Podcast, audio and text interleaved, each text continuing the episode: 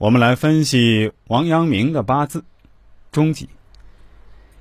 渊海子平中说：“飞天鹿马贵非常，新鬼都来二字强。年月日时重见害，无官冲办做贤良。”可见这个尘土官星就是破格的忌神。该忌神位于年之母宫，有早年丧母的信息。辛金偏印临月干。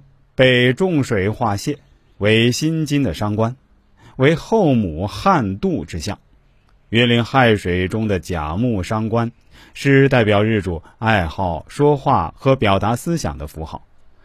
伤官为武艺，为清高，赵氏命主有习武的天性和高傲的脾气，且是个文武全才。伤官不透，且被大水沤坏，秀气难以表达。说明日主幼年说话迟，中年走时商运透青时，则会秀气勃发，能言善辩。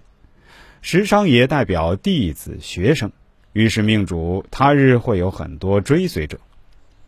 命格以暗冲之官星为用，以时商为相，以官杀为忌，以财星为仇。八字并没有代表妻子的财星，所以时商为妻。早运无碍时伤，便有早婚之象。但四十九岁后财星显露，且丙火做官带之地逆格，则会有丧妻之事。命理上以官杀代表男命的子女，八字中的尘土官星在丑运有助，隐运长生，恐怕要到卯运官星死绝时，命主才会有孩子。幼时的守人是在爷爷奶奶的膝下长大的，因为父亲王华正没日没夜的忙着求功名呢。八字上只有心金偏印生日主，这偏印就是代表爷爷的。刚会说话的小守人就表现出了非凡的记忆力，他能背诵爷爷曾经读过的一些书。大人很惊奇，问他为什么会？他说：“听爷爷读时已经默记住了。”九岁入人子运。比劫主事，少年比劫比刚强，加之八字对日元只有生福没有克制，其爷爷自然都是一切由着他性子来，任他打闹翻腾上房揭瓦。所以王龙溪全集中说他生来是个英毅灵脉、超侠不羁的孩子。是年辛丑，丑土七杀生辛金印星，化忌为喜，于是他。父亲这年有好事，果然，他父亲这年高中状元，官居翰林，命主便随其父到京城生活。